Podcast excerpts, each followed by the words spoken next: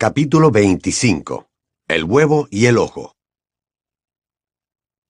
Como Harry no sabía cuánto tiempo tendría que estar bañándose para desentrañar el enigma del huevo de oro, decidió hacerlo de noche, cuando podría tomarse todo el tiempo que quisiera. Aunque no le hacía gracia aceptar más favores de Cedric, decidió también utilizar el cuarto de baño de los prefectos, porque muy pocos tenían acceso a él y era mucho menos probable que lo molestaran allí. Harry planeó cuidadosamente su incursión.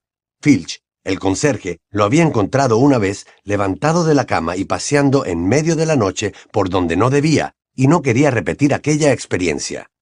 Desde luego, la capa invisible sería esencial, y para más seguridad, Harry decidió llevar el mapa del merodeador, que, juntamente con la capa, constituía la más útil de sus pertenencias cuando se trataba de quebrantar normas. El mapa mostraba todo el castillo de Hogwarts, incluyendo sus muchos atajos y pasadizos secretos, y lo más importante de todo, señalaba a la gente que había dentro del castillo como minúsculas motas acompañadas de un cartelito con su nombre.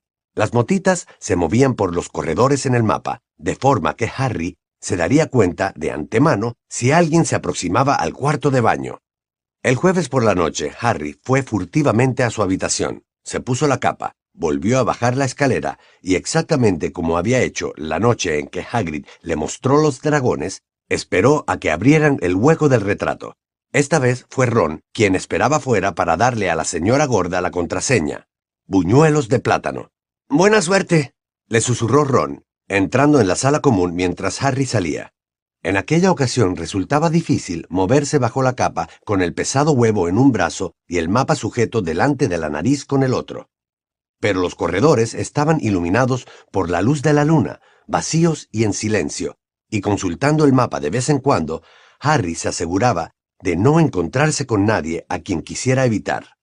Cuando llegó a la estatua de Boris el desconcertado, un mago con pinta de andar perdido, con los guantes colocados al revés, el derecho en la mano izquierda y viceversa, localizó la puerta, se acercó a ella y tal como le había indicado Cedric, susurró la contraseña. Frescura de pino. La puerta chirrió al abrirse. Harry se deslizó por ella, echó el cerrojo después de entrar, y mirando a su alrededor, se quitó la capa invisible. Su reacción inmediata fue pensar que merecía la pena llegar a prefecto solo para poder utilizar aquel baño. Estaba suavemente iluminado por una espléndida araña llena de velas, y todo era de mármol blanco, incluyendo lo que parecía una piscina vacía de forma rectangular, en el centro de la habitación. Por los bordes de la piscina había unos cien grifos de oro, cada uno de los cuales tenía en la llave una joya de diferente color. Había asimismo un trampolín, y de las ventanas colgaban largas cortinas de lino blanco. En un rincón vio un montón de toallas blancas muy mullidas, y en la pared un único cuadro con marco dorado que representaba una sirena rubia profundamente dormida sobre una roca, el largo pelo que le caía sobre el rostro se agitaba cada vez que resoplaba. Harry avanzó mirando a su alrededor. Sus pasos hacían eco en los muros. A pesar de lo magnífico que era el cuarto de baño, y de las ganas que tenía de abrir algunos de los grifos, no podía disipar el recelo de que Cedric le hubiera tomado el pelo. ¿En qué iba a ayudarlo aquello a averiguar el misterio del huevo? Aún así, puso al lado de la piscina la capa, el huevo, el mapa y una de las mullidas toallas, se arrodilló y abrió unos grifos.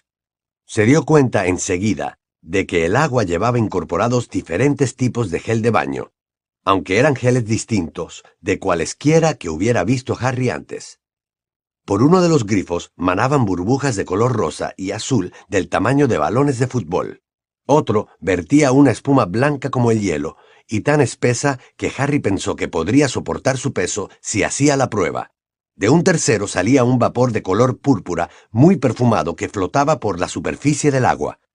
Harry se divirtió un rato abriendo y cerrando los grifos, disfrutando especialmente de uno cuyo chorro rebotaba por la superficie del agua formando grandes arcos. Luego, cuando la profunda piscina estuvo llena de agua, espuma y burbujas, lo que considerando su tamaño llevó un tiempo muy corto, Harry cerró todos los grifos, se quitó la bata, la pijama y las pantuflas y se metió en el agua. Era tan profunda que apenas llegaba con los pies al fondo, e hizo un par de largos antes de volver a la orilla y quedarse mirando el huevo. Aunque era muy agradable nadar en agua caliente llena de espuma, mientras por todas partes emanaban vapores de diferentes colores, no le vino a la cabeza ninguna idea brillante, ni saltó ninguna chispa de repentina comprensión. Harry alargó los brazos, levantó el huevo con las manos húmedas y lo abrió. Los gemidos estridentes llenaron el cuarto de baño, reverberando en los muros de mármol, pero sonaban tan incomprensibles como siempre, si no más debido al eco. Volvió a cerrarlo, preocupado porque el sonido pudiera atraer a Filch y preguntándose si no sería eso precisamente lo que había pretendido Cedric. Y entonces alguien habló y lo sobresaltó hasta tal punto que dejó caer el huevo, el cual rodó estrepitosamente por el suelo del baño. Yo que tú lo metería en el agua. Del susto, Harry acababa de tragarse una considerable cantidad de burbujas. Se irguió escupiendo y vio el fantasma de una chica de aspecto muy triste sentado encima de uno de los grifos, con las piernas cruzadas. Era Martel la Llorona, a la que usualmente se oía sollozar en la cañería de uno de los baños tres pisos más abajo. Martel, exclamó Harry molesto. Yo... yo no llevo nada. La espuma era tan densa que aquello realmente no importaba mucho, pero tenía la desagradable sensación de que Martel lo había estado espiando desde que había entrado. Cuando te ibas a meter, cerré los ojos, dijo ella, pestañeando tras sus gruesas gafas. Hace siglos que no vienes a verme. Sí, bueno, dijo Harry, doblando ligeramente las rodillas para asegurarse de que Martel solo pudiera verle la cabeza. Se supone que no puedo entrar en tu cuarto de baño, ¿no? Es de chicas. Eso no te importaba mucho, dijo Martel con voz triste. Antes te pasabas allí todo el tiempo. Era cierto, aunque solo había sido porque Harry, Ron y Hermione habían considerado que los baños de Martel, cerrados entonces por avería, eran un lugar ideal para elaborar en secreto la poción multijugos. Una poción prohibida que había convertido a Harry y Ron durante una hora en réplicas vivas de Crab y Goyle, con lo que pudieron colarse furtivamente en la sala común de Slytherin. Me gané una reprimenda por entrar en él, contestó Harry, lo que era verdad a medias. Percy lo había encontrado saliendo en una ocasión de los baños de Martel. Después de eso, no he querido volver. ¡Ah, ya veo! dijo Martel, malhumorada, toqueteándose un grano de la barbilla. Bueno, da igual. Yo metería el huevo en el agua. Eso es lo que hizo Cedric Diggory. ¿También lo espiaste a él? exclamó Harry indignado. ¿Te dedicas a venir aquí por las noches para ver bañarse a los prefectos? A veces, respondió Martel con picardía. Pero eres el primero al que le dirijo la palabra. Me siento honrado, dijo Harry. Tápate los ojos. Se aseguró de que las gafas de Martel estaban lo suficientemente cubiertas antes de salir del baño, envolverse firmemente la toalla alrededor del cuerpo e ir a recoger el huevo. Cuando Harry hubo vuelto al agua, Martel miró a través de los dedos y lo apremió. ¡Vamos! ¡Ábrelo bajo el agua! Harry hundió el huevo por debajo de la superficie de espuma y lo abrió. Aquella vez no se oyeron gemidos. Surgía de él un canto compuesto de gorgoritos, un canto cuyas palabras era incapaz de apreciar. Tendrás que sumergir también la cabeza, indicó Martel, que parecía encantada con aquello de dar órdenes, ¡Vamos!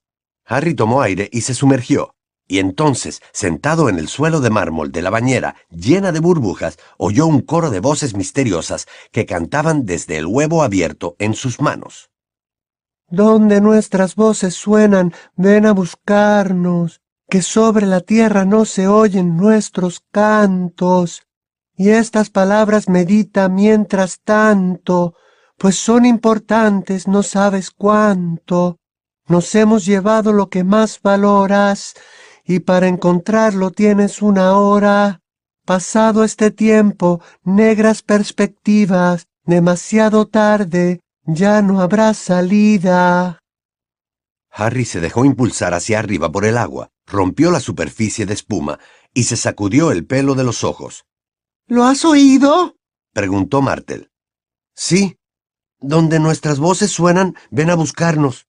No sé si me convencen. Espera, quiero escuchar de nuevo. Y volvió a sumergirse. Tuvo que escuchar la canción otras tres veces para memorizarla. Luego se quedó un rato flotando, haciendo un esfuerzo por pensar, mientras Martel lo observaba sentada. Tengo que ir en busca de gente que no puede utilizar su voz sobre la tierra, dijo pensativamente. Eh, ¿quién puede ser? Eres de efecto retardado, ¿no? Nunca había visto a Martel la llorona tan contenta, excepto el día en que la dosis de poción multijugos de Hermione le había dejado la cara peluda y cola de gato. Harry miró a su alrededor, meditando. Si solo se podían oír las voces bajo el agua, entonces era lógico que pertenecieran a criaturas submarinas. Así se lo dijo a Martel la llorona, que sonrió satisfecha. Bueno, eso es lo que pensaba Diggory, le explicó. Estuvo ahí, quieto, hablando solo sobre el tema durante un montón de tiempo, un montón de tiempo, hasta que desaparecieron casi todas las burbujas. Criaturas submarinas, reflexionó Harry en voz alta. Martel, ¿qué criaturas viven en el lago aparte del calamar gigante?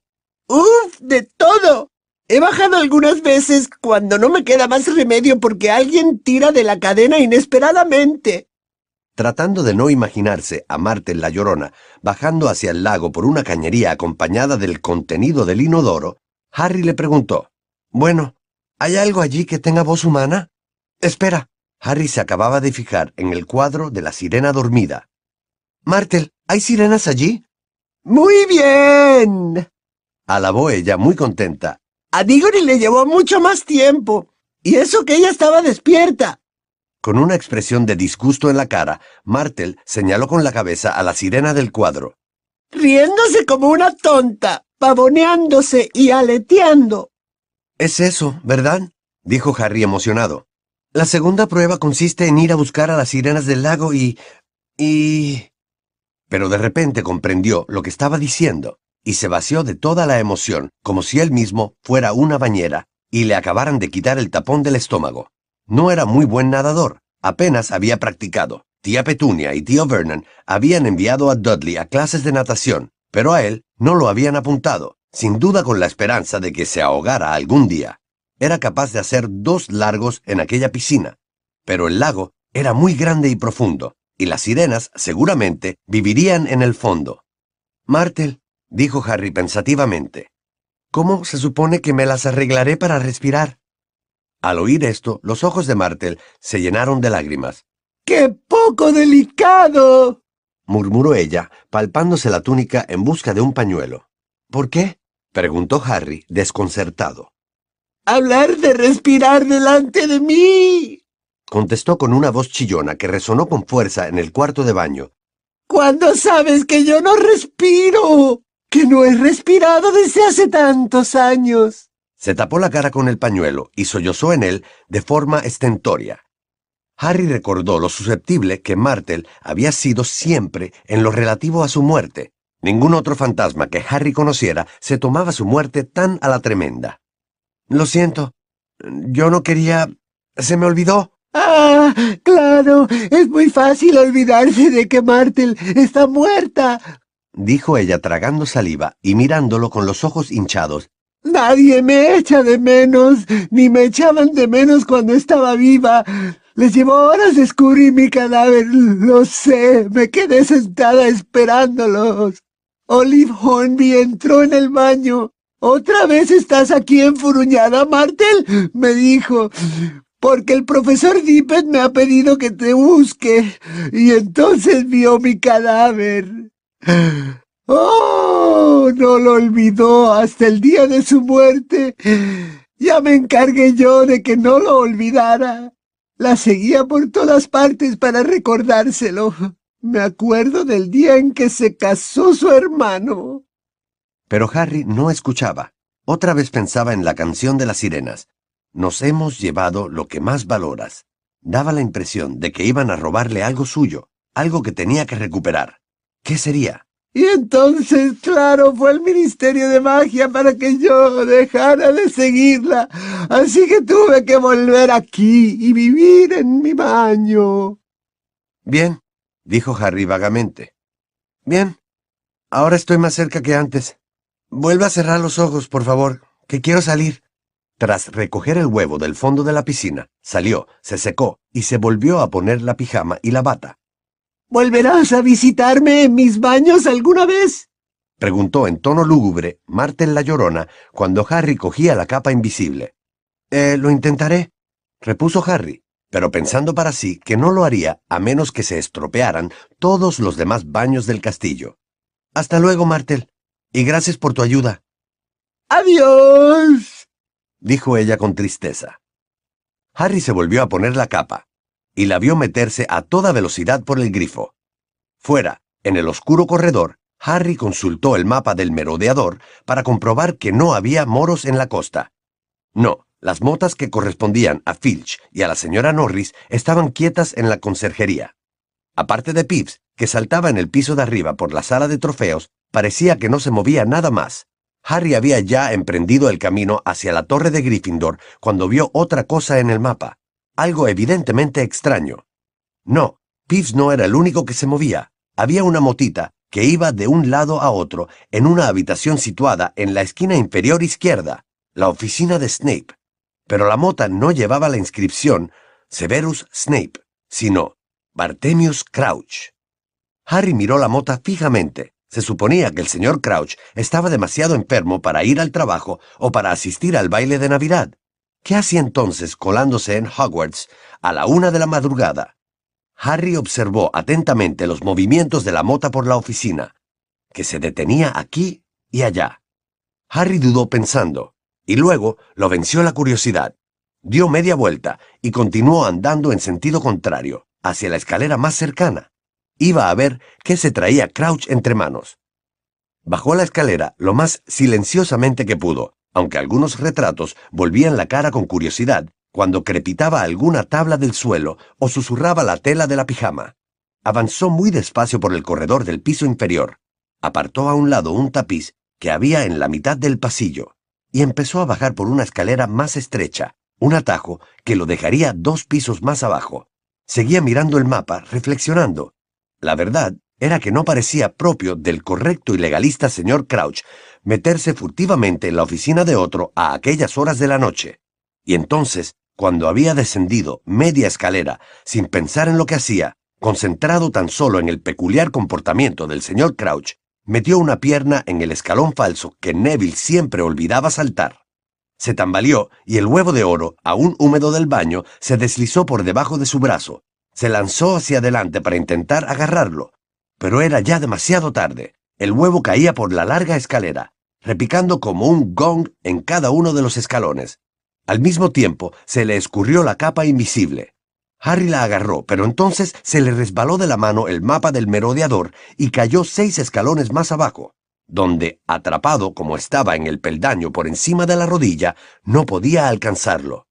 En su caída, el huevo de oro atravesó el tapiz que había al pie de la escalera, se abrió de golpe y comenzó a gemir estridentemente en el corredor de abajo.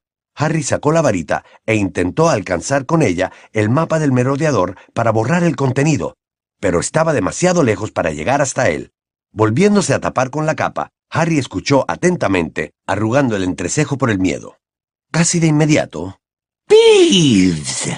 Era el inconfundible grito de casa del conserje Filch. Harry oyó sus pasos arrastrados acercarse más y más, y su sibilante voz que se elevaba furiosamente. ¿Qué es este estruendo?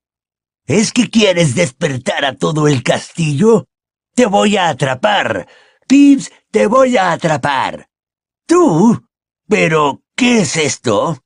Los pasos de Filch se detuvieron. Se oyó un chasquido producido por metal al golpear contra otro metal, y los gemidos cesaron. Filch había agarrado el huevo y lo había cerrado. Harry permanecía muy quieto, con la pierna aún atrapada en el escalón mágico, escuchando. En cualquier momento Filch apartaría a un lado el tapiz esperando ver a Pibbs, y no lo encontraría.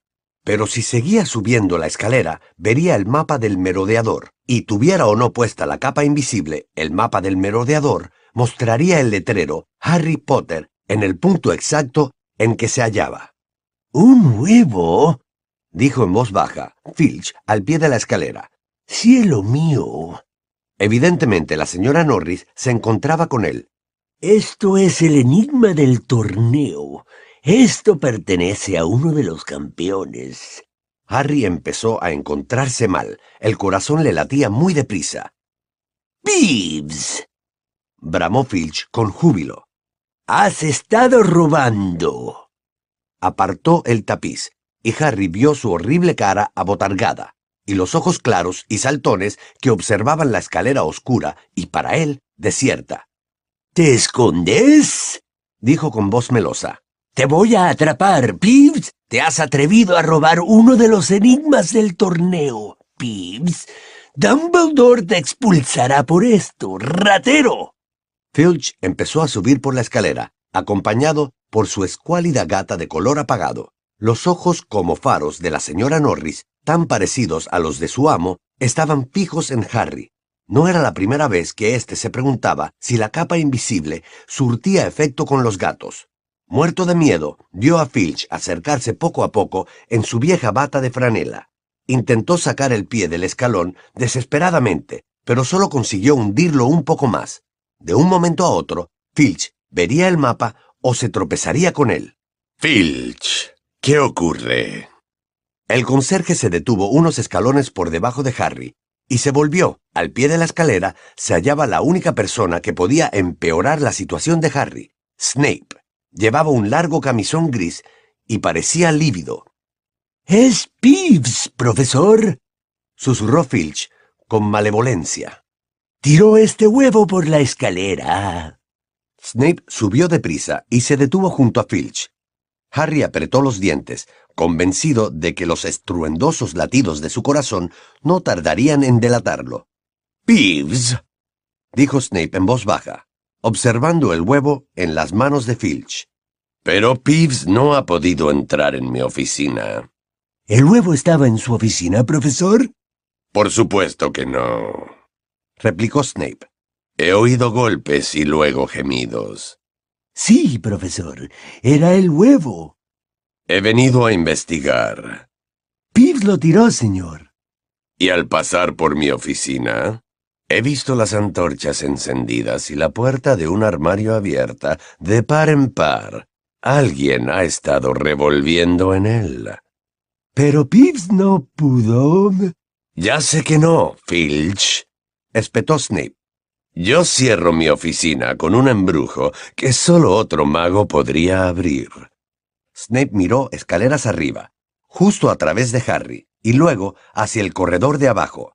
Bueno, ahora quiero que vengas a ayudarme a buscar al intruso Filch. Yo... sí, profesor, pero...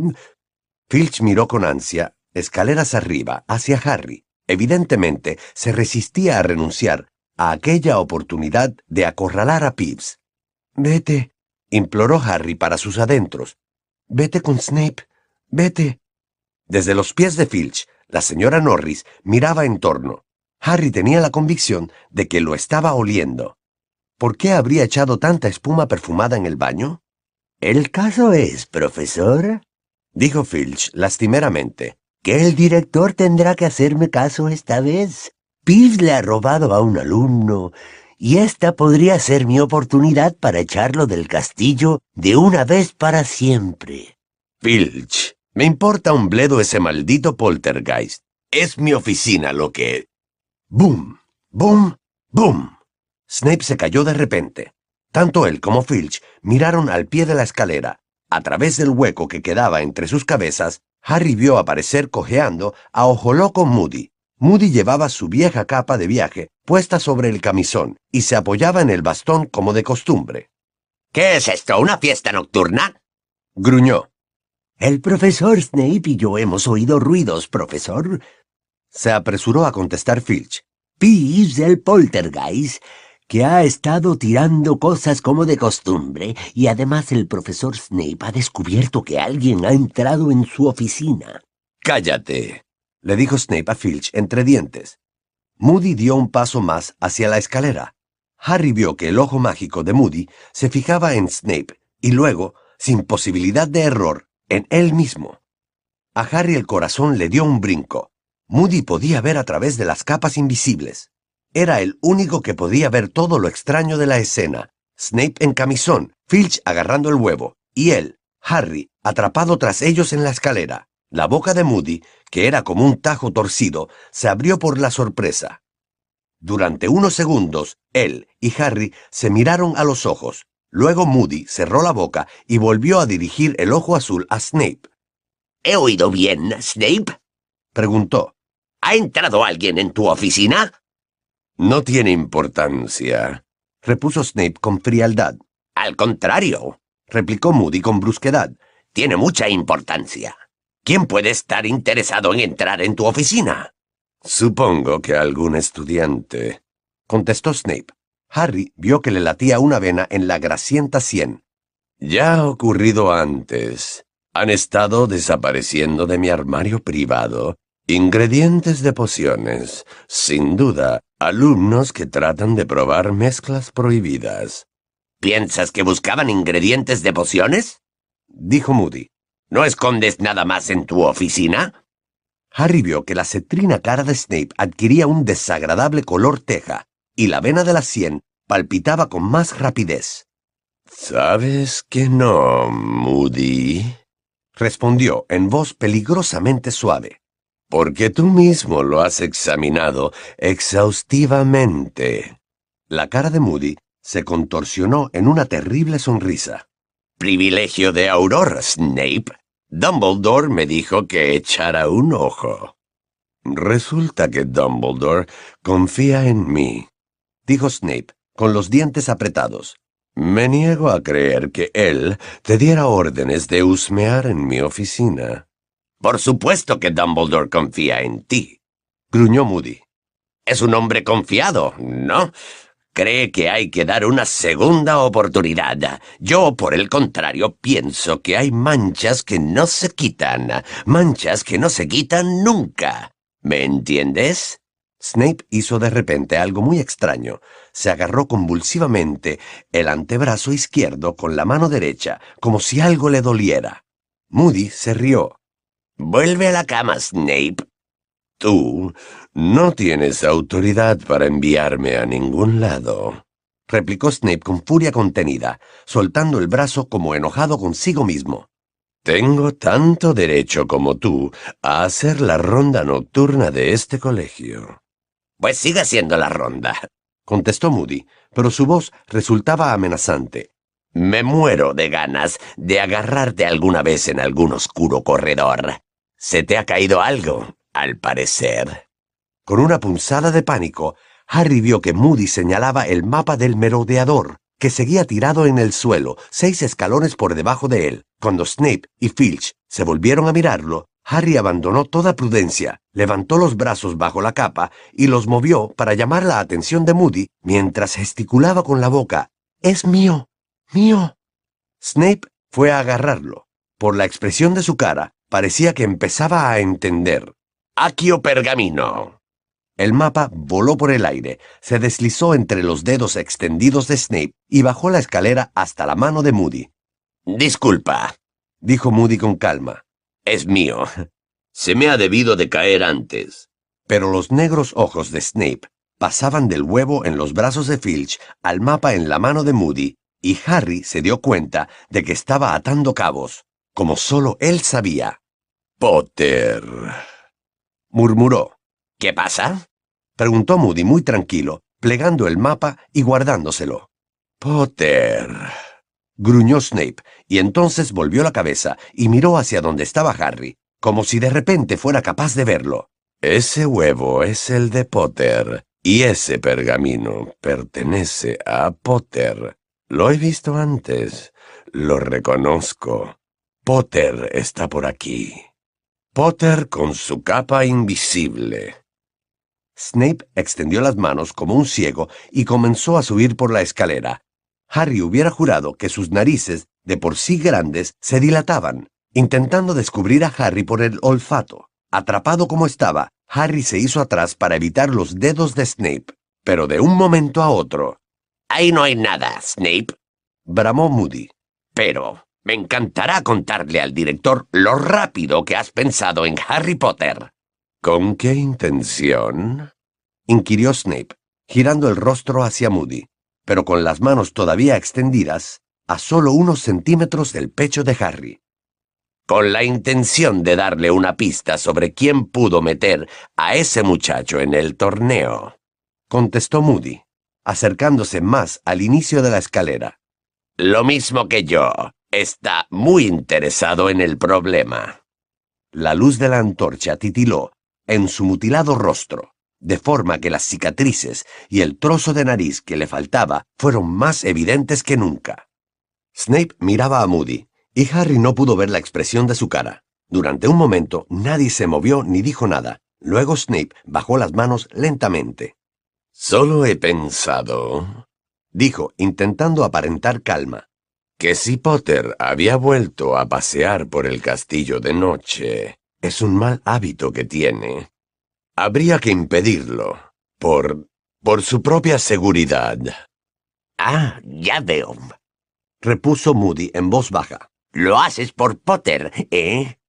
Hubo una pausa. Snape y Moody seguían mirándose el uno al otro. La señora Norris emitió un sonoro maullido, todavía escudriñando desde los pies de Filch, como si buscara la fuente del olor del baño de espuma. Creo que volveré a la cama, declaró Snape con tono cortante. Esa es la mejor idea que has tenido en toda la noche, dijo Moody. Ahora, Filch, si me das ese huevo. No. Filch agarraba el huevo como si fuera su primogénito. Profesor Moody, esta es la prueba de la conducta de Pibbs. Pero pertenece al campeón, al que se lo robó, replicó Moody. Entrégamelo ahora mismo. Snape bajó la escalera y pasó por al lado de Moody sin decir nada más. Filch le hizo una especie de marramiau a la señora Norris, que miró a Harry fijamente como sin comprender, antes de volverse y seguir a su amo. Aún con la respiración alterada, Harry oyó a Snape alejarse por el corredor. Filch le entregó el huevo a Moody y también desapareció de la vista, susurrándole a la señora Norris. No importa, cielo mío. Veremos a Dumbledore por la mañana y le diremos lo de Pibbs. Se oyó un portazo. Quedaron solos Harry y Moody que apoyó el bastón en el primer escalón y empezó a ascender con dificultad hacia él, dando un golpe sordo a cada paso. Por un pelo, Potter, murmuró. Sí, eh, gracias, dijo Harry débilmente. ¿Qué es esto? preguntó Moody, sacando del bolsillo el mapa del merodeador y desplegándolo. Un mapa de Hogwarts, explicó Harry, esperando que Moody no tardara en sacarlo del escalón falso. Le dolía la pierna. Por las barbas de Merlín. susurró Moody, mirando el mapa. Su ojo mágico lo recorría como enloquecido. Esto. Esto sí que es un buen mapa, Potter. Sí, es. es muy útil, repuso Harry. Estaba a punto de llorar del dolor. Eh, profesor Moody, ¿cree que podrá ayudarme? ¿Qué? Ah, sí, claro. Moody agarró a Harry de los brazos y tiró. La pierna de Harry se liberó del escalón falso, y él se subió al inmediatamente superior. Moody volvió a observar el mapa. Potter, dijo pensativamente. ¿No habrás visto por casualidad quién ha entrado en la oficina de Snape? ¿No lo habrás visto en el mapa? Eh, sí, lo he visto, admitió Harry. Ha sido el señor Crouch. El ojo mágico de Moody recorrió rápidamente la entera superficie del mapa. ¿Crouch? Preguntó con inquietud. ¿Estás seguro, Potter? Completamente, afirmó Harry. Bueno, ya no está aquí, dijo Moody, recorriendo todavía el mapa con su ojo. Crouch. Eso es muy... muy interesante. Quedó en silencio durante más de un minuto, sin dejar de mirar el mapa. Harry comprendió que aquella noticia le revelaba algo a Moody, y hubiera querido saber qué era. No sabía si atreverse a preguntar. Moody le daba aún un poco de miedo, pero acababa de sacarlo de un buen lío. Eh, profesor Moody, ¿por qué cree que el señor Crouch ha querido revolver en la oficina de Snape? El ojo mágico de Moody abandonó el mapa y se fijó temblando en Harry. Era una mirada penetrante, y Harry tuvo la impresión de que Moody lo estaba evaluando, considerando si responder o no, o cuánto decir. Mira, Potter, murmuró finalmente. Dicen que el viejo ojo loco está obsesionado con atrapar magos tenebrosos. Pero lo de Ojo Loco no es nada, nada, al lado de lo de Barty Crouch. Siguió mirando el mapa. Harry ardía en deseos de saber más. Profesor Moody, dijo de nuevo, ¿piensa usted que esto podría tener algo que ver con... Eh, tal vez el señor Crouch crea que pasa algo? ¿Cómo qué? preguntó Moody bruscamente. Harry se preguntó cuánto podría decir. No quería que Moody descubriera que tenía una fuente de información externa, porque eso podría llevarlo a hacer insidiosas preguntas sobre Sirius. No lo sé, murmuró Harry. Últimamente han ocurrido cosas raras, ¿no? Ha salido en El Profeta, la marca tenebrosa en los mundiales, los mortífagos y todo eso. Moody abrió de par en par sus dos ojos desiguales. Eres agudo, Potter. El ojo mágico vagó de nuevo por el mapa del merodeador. Crouch podría pensar de manera parecida, dijo pensativamente. Es muy posible. Últimamente ha habido algunos rumores. Incentivados por Rita Skeeter, claro. Creo que mucha gente se está poniendo nerviosa. Una forzada sonrisa contorsionó su boca torcida. Ah, si hay algo que odio. Susurró más para sí mismo que para Harry, y su ojo mágico se clavó en la esquina inferior izquierda del mapa. Es un mortífago indultado. Harry lo miró fijamente. ¿Se estaría refiriendo a lo que él imaginaba? Y ahora quiero hacerte una pregunta, Potter. Dijo Moody en un tono mucho más frío. A Harry le dio un vuelco en el corazón. Se lo estaba temiendo. Moody iba a preguntarle de dónde había sacado el mapa, que era un objeto mágico sumamente dudoso. Y si contaba cómo había caído en sus manos, tendría que acusar a su propio padre, a Fred, y a George Weasley, y al profesor Lupin, su anterior profesor de defensa contra las artes oscuras. Moody blandió el mapa ante Harry, que se preparó para lo peor. ¿Podrías prestármelo? Ah, dijo Harry. Le tenía mucho aprecio a aquel mapa, pero por otro lado se sentía muy aliviado porque Moody no le preguntara de dónde lo había sacado, y no le cabía duda de que le debía un favor. Sí, está bien. Eres un buen chico, gruñó Moody. Haré buen uso de esto. Podría ser exactamente lo que yo andaba buscando. Bueno, a la cama, Potter. Ya es hora. Vamos. Subieron juntos la escalera, Moody sin dejar de examinar el mapa como si fuera un tesoro inigualable. Caminaron en silencio hasta la puerta de la oficina de Moody, donde él se detuvo y miró a Harry. ¿Alguna vez has pensado en ser auror, Potter? No, respondió Harry, desconcertado. Tienes que planteártelo, dijo Moody, moviendo la cabeza de arriba abajo y mirando a Harry apreciativamente. Eh, sí, en serio. Y a propósito, supongo que no llevabas ese huevo simplemente para dar un paseo por la noche. Eh, no, repuso Harry sonriendo. He estado pensando en el enigma. Moody le guiñó un ojo, y luego el ojo mágico volvió a moverse como loco. No hay nada como un paseo nocturno para inspirarse, Potter. Te veo por la mañana. Entró en la oficina mirando de nuevo el mapa y cerró la puerta tras él. Harry volvió despacio hacia la torre de Gryffindor, sumido en pensamientos sobre Snape y Crouch. Y el significado de todo aquello. ¿Por qué fingía Crouch estar enfermo si podía entrar en Hogwarts cuando quisiera? ¿Qué suponía que ocultaba Snape en su oficina? Y Moody pensaba que él, Harry, debía hacerse auror. Una idea interesante.